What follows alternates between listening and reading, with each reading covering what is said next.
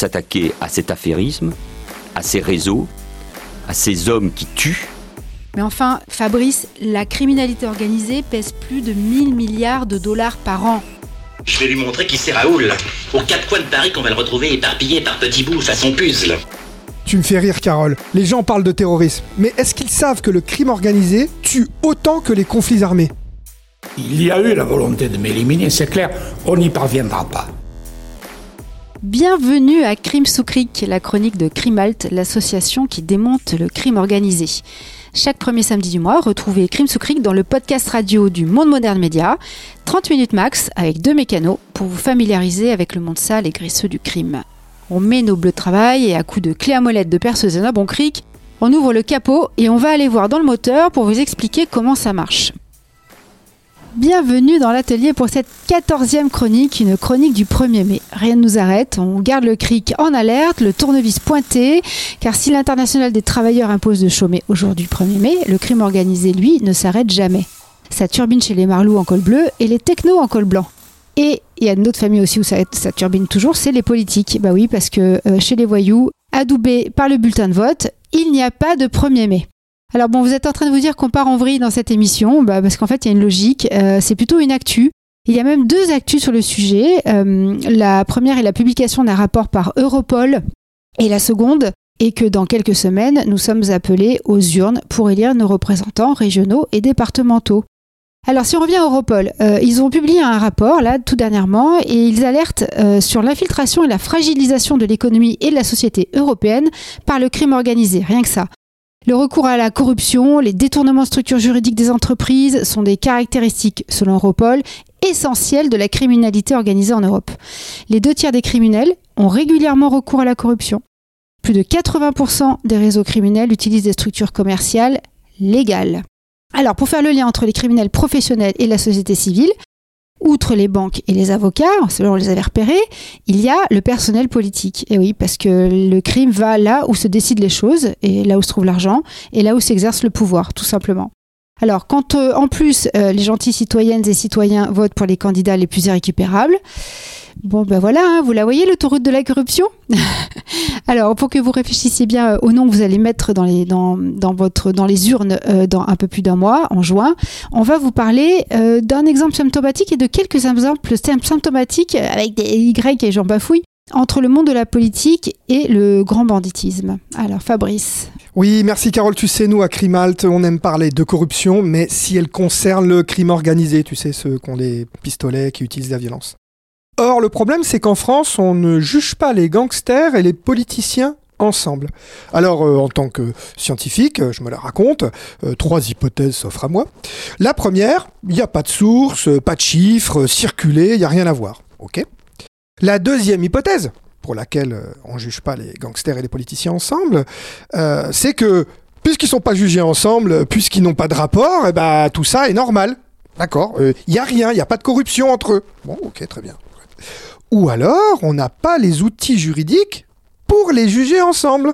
Et on les juge séparément. Ah oui, on a déjà parlé de ce problème en France euh, dans une précédente émission. Pour ceux qui nous suivent, il n'y a pas de délit d'association mafieuse comme en Italie, ce qui permet de juger en une seule fois et dans une même procédure toutes les personnes qui sont impliquées dans une affaire.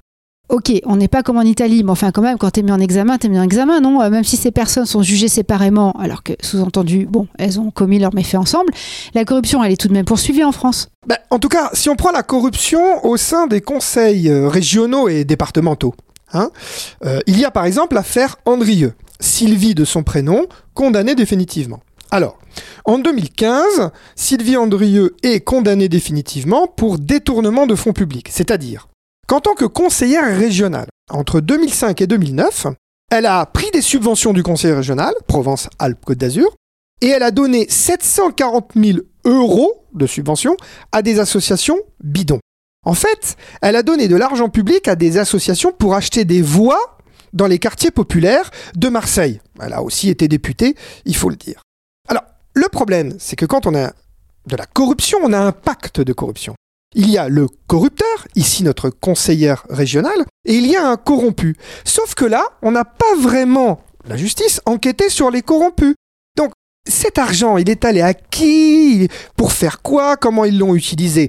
On est dans les quartiers populaires de Marseille. Qui tient le pavé dans ces quartiers populaires? Moi, je me dis, en tant qu'observateur, on ne peut pas nous montrer sans arrêt des images de Marseille avec des dealers qui contrôlent le territoire, comme encore récemment, tu sais, avec les canapés, les, les barrages, etc., et penser que ces mêmes dealers n'ont pas vu l'argent des politiques passer. C'est mon hypothèse de travail, mais je ne peux rien prouver en l'état. Ouais, alors on pense, moi quand tu, tu me parles de, de politiciens qui arrosent euh, des citoyens euh, euh, votants, c'est, ça me fait penser à Dassault, ce qui s'est passé euh, avec Dassault. Mais là, c'est, c'est, on peut pas dire que c'est du crime organisé. Donc est-ce que tu as un autre exemple qui puisse montrer qu'on est au-delà de, la- du simple arrosage de, d'électeurs? Ben, en tout cas, dans l'affaire Giacobi, euh, condamné définitivement lui aussi, un conseil général, un conseil général de Haute-Corse, lui, il a versé 480 000 euros de subventions frauduleuses. C'est ce qu'on appelle l'affaire des gîtes ruraux. Oui, alors je précise pour nos auditeurs que Paul Jacobi était élu en tant que divers gauche, famille des radicaux de gauche, et euh, c'est un personnage très important. Il a présidé le conseil départemental de Haute-Corse quand même de, 2015 de 2010 à 2015. Ben moi, ce que je crois, c'est que l'élu Jacobi a vu deux de ses proches collaborateurs assassinés de manière professionnelle. Le premier, Dominique de Marquis, maire d'une petite commune corse pendant 27 ans, je passe sur le problème des cumuls des mandats en France, il avait la main sur les embauches au Conseil général et il aurait été le lien entre la brise de mer, la principale organisation criminelle en Corse pendant 30 ans, et le pouvoir local.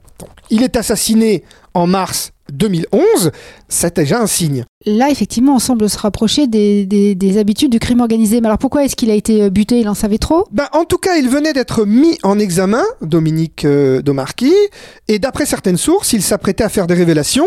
Bon, c'est par exemple ce qu'on apprend dans le livre du journaliste Jean-Michel Verne, page 42, livre qui s'appelle Résister en Corse et qui vient de sortir. Chez Robert Laffont. En tout cas, en 2014, c'est au tour de Jean Leccia, et là, c'est quand même le directeur général des services du Conseil général de Haute-Corse qui est assassiné encore de manière professionnelle.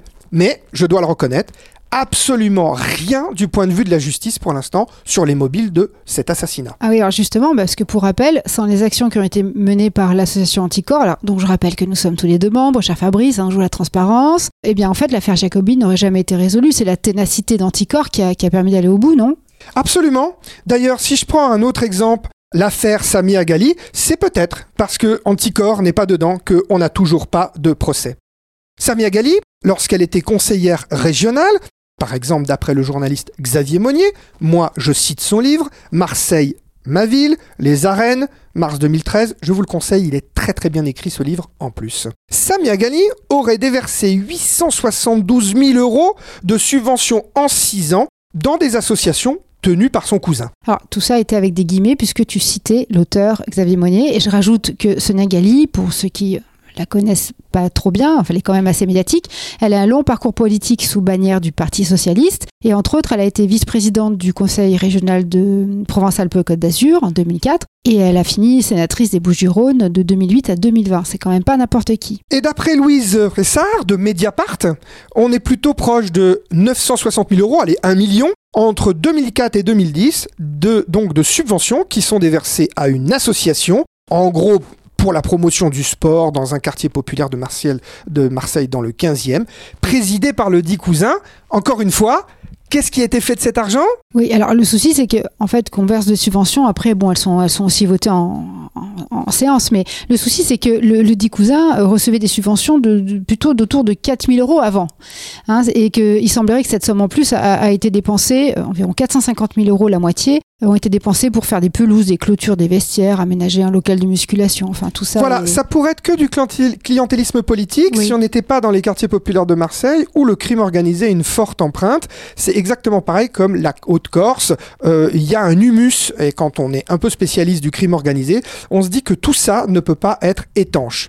Je tiens quand même à dire que il n'y a aucune enquête pour l'instant de la justice qui est arrivée à bout et que dans l'affaire Samia Gali, tout le monde est innocent, en tout cas pour ces faits euh, de corruption. Madame Samia Gali, le problème c'est qu'elle est devenue entre-temps sénatrice pour le plus grand bien des citoyens marseillais puisqu'elle demande l'intervention de l'armée pour lutter contre le trafic de drogue. Nous voilà vraiment bien lotis. D'ailleurs, au cours des euh, élections municipales à Marseille, la dernière, en 2020, alors qu'elle était elle-même candidate, on apprend par un article de Mediapart que, en fait, tout ce monde politique va manger dans une pizzeria tenue par Michel Campanella, un des derniers grands parrains corso marseillais de Marseille. Alors, Samia Gali, oui, mais aussi Jean-Claude Godin, le maire de Marseille, Martine Vassal, la nouvelle présidente du conseil départemental, vont manger à la pizza du parrain. Et puis, pour en rajouter, il y avait aussi des policiers et des magistrats. Oui, enfin, c'est pas euh, enfin, comme je te dirais tes, tes contacts dans le milieu à Marseille, ils te diraient ouais bon bah, c'est pas parce qu'on mange une pizza et qu'elle est bonne chez le gangster et que qu'on est servi par Campanella qui fait le service et qui offre le Dijon non plus hein. C'est vrai. D'ailleurs, lorsque j'ai euh, discuté de ça avec mes premiers contacts à Marseille, on m'a dit Bah, tu sais, ça veut rien dire, ils peuvent aller manger là-bas, et puis le, patron, il est pas là, etc. Oui, mais plus tard, un autre article sort du magazine Sécu de Xavier Monnier et Olivier Jourdan-Rouleau qui confirme que tout le monde allait euh, manger dans cette pizzeria et qu'ils s'entretenaient avec le dit euh, Michel Campanella, il y aurait des écoutes téléphoniques de la euh, d'interception dans le dans le dans le restaurant. D'après euh, ce que disent les journalistes, que- voilà, des écoutes policières. Nous n'y avons pas accès, bien sûr. Donc en fait il y, a- il y a une enquête là pour savoir si après la Vesuvio on parle de sujets un peu plus volcaniques entre tout ce beau monde non? Donc c'est en cours. J'en sais rien. Tu sais, on est en France, Carole. Alors bon, des enquêtes sur des gens qui parlent aux gangsters. J'en viens donc à l'affaire Guérini, parce que là, pour le coup, on a peut-être un peu plus matière à aller plus loin. Alors, tout d'abord, c'est encore une actu, après les trois actus que tu nous as fait en introduction, puisque le procès a eu lieu au mois de mars 2021. Il s'est terminé fin mars et on attend toujours le délibéré. Au cœur de l'attention médiatique de ce procès, un sénateur qui aurait commis des délits en tant que président du département des Bouches-du-Rhône. Je remarque bien que tu utilises le conditionnel et qu'il est donc toujours présumé innocent puisque le délibéré n'a pas été prononcé. Mais en même temps, je dégaine ma petite fiche signalétique et pour ceux qui connaissent pas Jean-Noël Guérini, il a été président du Conseil général des Bouches-du-Rhône de 98 à 2015 quand même, hein, et on le considère un peu comme le baron du PS dans la région. Absolument. Bon, moi je pense qu'il sera condamné en première instance, mais même après la première instance, il sera encore innocent, car en France, on est présumé innocent jusqu'à la dernière condamnation, même après cassation. Pas de problème pour ça. L'affaire Guérini, c'est quoi? Moi je lis Wikipédia. L'affaire Guérini est une affaire politico-financière, tu, tu- tu prends bien le mot, politico-financière, qui touche à l'exploitation frauduleuse de décharges et à l'obtention de marchés auprès des collectivités par des sociétés soupçonnées de blanchiment d'argent et de liens avec le grand banditisme. C'est quand même important ça. Oui, mais sauf que les gangsters, eux, ils ont complètement disparu du procès. Car au procès, tu as deux protagonistes, le politicien, Jean-Noël Guérini, un entrepreneur, Alexandre, son frère, d'autres prévenus, élus, fonctionnaires, etc. Pas de traces de nos bandits calibrés, calibrés avec le pistolet. hein. Pour euh, te résumer le procès, la justice reproche au sénateur, le président socialiste du Conseil général du 13, d'avoir favorisé les activités de son frère, qui possède lui des déchetteries, voilà, en, en l'aidant dans l'attribution de marchés publics. Alors tiens, tiens, parce que le, le sieur Guérini, dont je vous ai épargné la, la fiche en totalité, il a justement bossé pendant trois ans dans les années 90 pour la Compagnie Générale des Eaux. Alors je traduis pour les plus jeunes, Compagnie Générale des Eaux égale Veolia. Et il s'occupait justement d'une filiale de, de traitement de déchets toxiques. Enfin, donc on dirait que les poubelles, ça le connaît déjà, non? Mhm.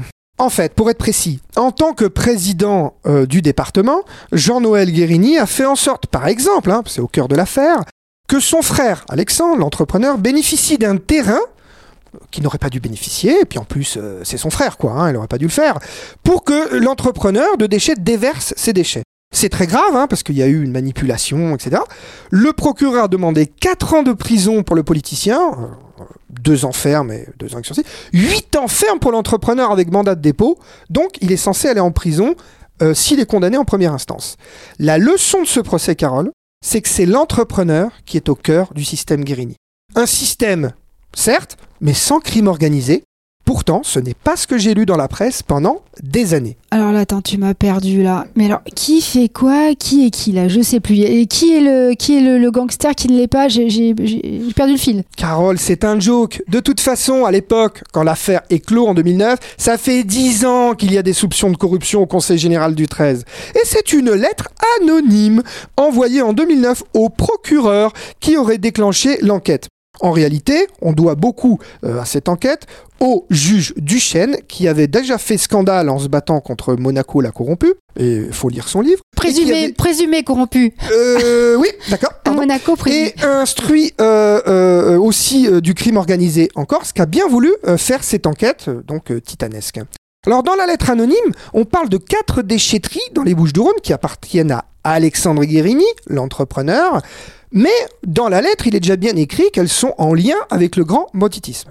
Alors, ce qui est drôle dans cette histoire en 2009, c'est que le politicien Jean-Noël Guérini, bien sûr, il est prévenu de l'enquête, pourtant secrète. Hein, déjà, bon, premièrement. Deuxièmement, normal, il appelle son frère. Pourtant, il pense peut-être qu'il est sur écoute, mais il n'y y a rien à faire. Il appelle son frère dans un euh, euh, dialogue assez lunaire. Hein, euh, T'es pas censé savoir, mais voilà, il va y a une enquête, etc. Donc, on a les écoutes téléphoniques. Enfin, pas moi. les journalistes police-justice, nous, les citoyens, on ne doit rien. Le même jour, après cette conversation, Alexandre Guérini appelle ses collaborateurs et dit faut rien laisser traîner. Donc il y a quand même euh, soupçon fort de destruction de preuves d'enquête. Ce qu'il faut savoir quand même, c'est que pendant deux ans, c'est perquisition, garde à vue à tout plein dans tout le monde politique pour des faits de corruption. Alors moi j'adore hein, les faits de corruption, c'est tu sais ces délits d'atteinte à la probité. Ça j'adore. Mais ils ont des noms de malades. hein. Alors euh, trafic d'influence, prise illégale d'intérêt. Et alors le mieux c'est concussion, tu vois. Alors là moi je Concussion. ah, pff, voilà, tu vois, voilà. Tu non mais moi, j'y arrive pas, il T'y y a n'y a pas de calibre. Un Alors, gangster on est un apprend- gangster, point. On apprend quand même qu'en 2013, un certain Michel Ducrot, PDG de Fauchon et de Monaco Marine, se décarcasse. T'as compris, Carole Oh, le euh, festival de la décarcasse blague vintage. Bref, Ducrot ne manque pas de sel puisqu'il verse des pots de vin, 500 000 euros, dans le cadre d'un projet immobilier à la mais- dans la maison, pour une maison de retraite dans la ville de La Ciotat. Pourquoi je le cite? Parce qu'il a reconnu les faits en garde à vue. Honneur à lui. Même le groupe Veolia Environnement est mis en examen en tant que personne morale par le parquet de Marseille pour recel de trafic d'influence. Bon, Veolia, c'est pas nouveau. Hein. Non, mais je crois même qu'ils ont, des- ils ont disparu de la procédure, donc allez, Ouais, n'en parlons plus. là. Bon, alors le fisc en France, qui est quand même assez efficace, n'est pas en reste, hein, parce qu'il a récupéré 6 millions d'euros auprès de ses acteurs en 2017, hein, et Alexandre Guérini, lui, a pris un redressement de 100 000 euros en plus. Mais 11 ans, il a fallu attendre avant d'avoir ce procès. Entre-temps, Guérini est devenu sénateur. Alors ok, ça bidouille dans le milieu des poubelles euh, dans le sud, mais euh, ils sont où les acteurs là du grand banditisme justement dont, dont tu disais qu'ils avaient euh, disparu euh, du, du banc des accusés? Parce qu'on a des patrons, on a de l'argent, on a des entreprises. Ils sont où les, les, les vilains marlous? Ben oui, ben oui. Pendant 11 ans, on lit la presse et en fait, on se rend compte que le crime organisé est omniprésent dans l'affaire Guérini, notamment par le biais d'une organisation criminelle, les Baresi Campanella. Alors moi j'aime beaucoup les Baresi, c'est trois frères, ils ont des, des- des- des- super euh, portraits, il y en a deux qui sont fichés au grand banditisme, l'autre est agent de joueur à, à l'OM, euh, il a déjà été condamné je crois pour extorsion. Les Campanella sont deux frères qui sont tout aussi complices des Baresi et il y a tout aussi une myriade euh, de, de femmes ou d'ex-femmes qui sont complices. En tout cas, c'est ce que vont découvrir les policiers lors des perquisitions au domicile notamment des femmes du clan, en particulier à Gardanne où ils vont par exemple retrouver de nombreux contrats de travaux publics, mais aussi huit téléphones portables. Et dans les téléphones portables, le numéro 2 de qui deux. Alexandre Guérini. Le lien, il est là. Alexandre Guérini, l'entrepreneur, à qui on ne peut rien refuser lorsqu'il arrive dans les locaux du Conseil général des Bouches-du-Rhône, alors qu'il n'est pas politicien, hein, mais aussi dans les mairies et dans les, ag- les agglomérations. Il est même surnommé par tout le monde Monsieur Frère. Ah, alors on y arrive. Les grandes heures de la monarchie sont de retour.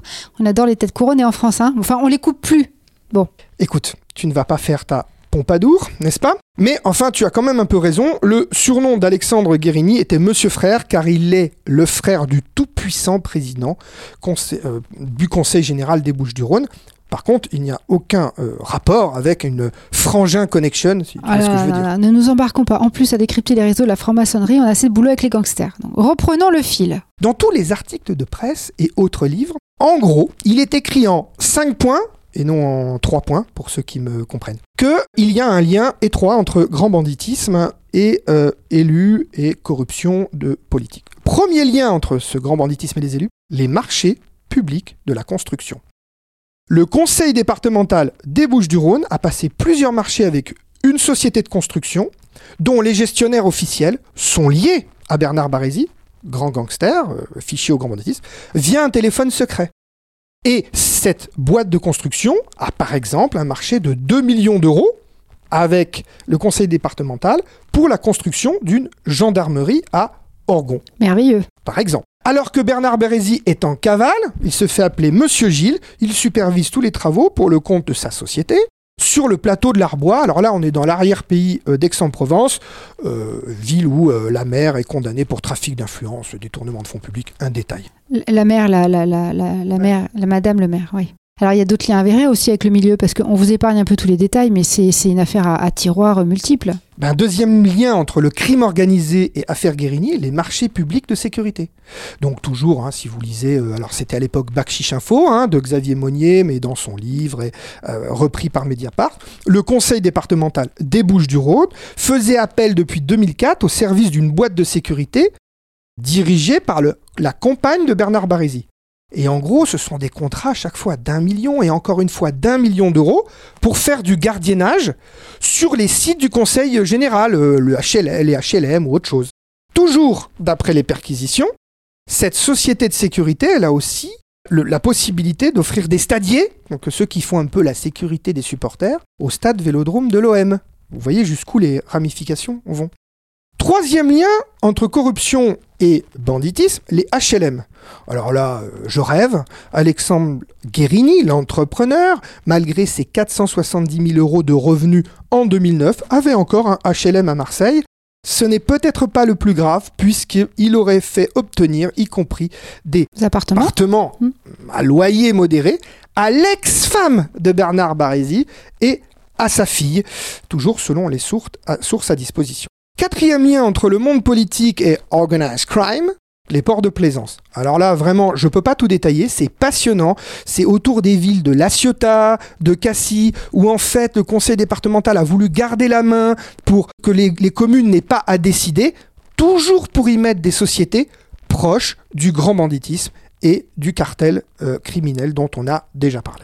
Cinquième et dernier lien entre corruption, voilà, gangster et sphère politique, la police. On a déjà dit tout à l'heure que très certainement la police avait prévenu euh, là. Euh, on nous dit que les policiers euh, allaient à table avec Barézy et contre de bons re- repas, ils informaient les Barézy des enquêtes. Et puis, il faut lire le livre Secret de flic de Bernard Petit, le commissaire de police qui a fait arrêter les Barézy Campanella en 2010.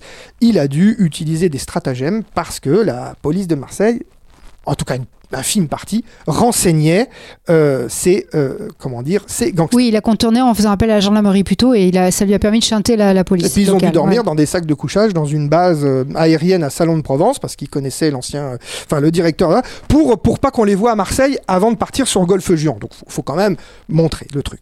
Bref, les douanes judiciaires parlent de système mafieux, une qui ont, des douanes judiciaires qui ont mené l'enquête hein, par exemple. Euh, les gendarmes ont repris ce, ce mot. Euh, le juge d'instruction à l'époque, Duchesne, a repris ce mot, mais aussi après les juges qui ont euh, continué à instruire l'affaire. Alors, le Cirasco. Dont on a déjà parlé. Service d'information de recherche et d'analyse stratégique des crimes organisés. Parle aussi d'organisation mafieuse pour parler des Barisi Campanella. Sauf que, aujourd'hui, le procès Guérini, c'est une affaire de délit d'atteinte à la probité sans gangster. Alors, il y a bien quelques autres procès qui sont prévus pour des affaires de blanchiment ou d'autres infractions pour nos gangsters ou quelques complices, mais tout a été saucissonné, nous empêchant d'avoir une vision d'ensemble d'un point de vue judiciaire. Oui, puis à écouter ta démonstration, on se rend aussi compte du boulot gigantesque qui a été fait par les journalistes hein, qui ont enquêté, documenté, euh, mieux que la police et les juges, on le voit bien. Euh, et justement, les juges, euh, bah, si on était en Italie, avec les outils du droit italien, on aurait un maxi procès là, non? Parce qu'il y a quand même beaucoup de gens impliqués. Ben, en tout cas, je crois qu'il faut réécouter notre chronique sur le délit d'association mafieuse et peut-être, c'est une bonne idée, Carole, faire un- une chronique, une crime sous cric sur le maxi procès en Italie, comme, comment, comment ça se Comment ça gère, marche, comment ouais. ça, ça marche, Mm. pour voir si on pourrait faire comme ça une espèce de comparaison avec la France. Alors, les, les quelques affaires, les, les exemples de politico-criminels dont, dont on a parlé, euh, impliquent à chaque fois des élus de la gauche. Bon. On vous jure qu'on n'a pas fait une sélection exprès, on a pris les plus emblématiques et puis surtout des affaires qui, sont jugées, parce que sinon on peut être accusé de, diffamation. Mais enfin, ce sont donc des affaires emblématiques où là, l'appât du gain euh, se, niche pas, se niche pas toujours où on croit, parce que surtout, il ne faut pas tomber dans le cliché. Euh, les, les marlous, enfin les, les élus euh, corrompus euh, euh, et élus par les citoyens, euh, qui détournent honteusement les principes de la République, c'est pas la majorité, heureusement. Ce sont là des, des exemples assez emblématiques, mais qui ne sont pas euh, finalement si nombreux que ça, non? Euh, oui, oui, pas de problème. Moi, euh, je m'intéresse à ce qui est sorti dans la presse. hein, Je ne fais pas de généralité. Oui, alors on va essayer de ne pas justement faire le, le, le tous pourri. Et n'oubliez pas que les élections régionales organisent la démocratie locale. Alors elles auront lieu là le 20 et 27 juin. Elles ont été un peu décalées en raison de Covid. Mais regardez bien les noms que vous mettrez dans les urnes. hein, c'est quand même un minimum. Et puis c'est à chacun et à chacune de choisir celles qui nous représenteront tout simplement avec probité et dans l'intérêt de tous. Forza. Force, force, Fabrice. Chers auditeurs de Crime Secret, on aura le plaisir de vous retrouver le mois prochain. Ça passe vite. Euh, merci Alexis Poulain de nous accueillir sur Saison Numérique, à Antoine Gouritin qui nous bichonne toujours aussi bien euh, sur le plan sonore. Et pour plus d'infos sur les crimes organisés, sur l'association Crime Halt et sur toutes les références qu'on a citées dans cette émission assez dense, vous pouvez aller sur le site crimehalt.org et vous retrouverez toutes les infos. À bientôt. Au revoir.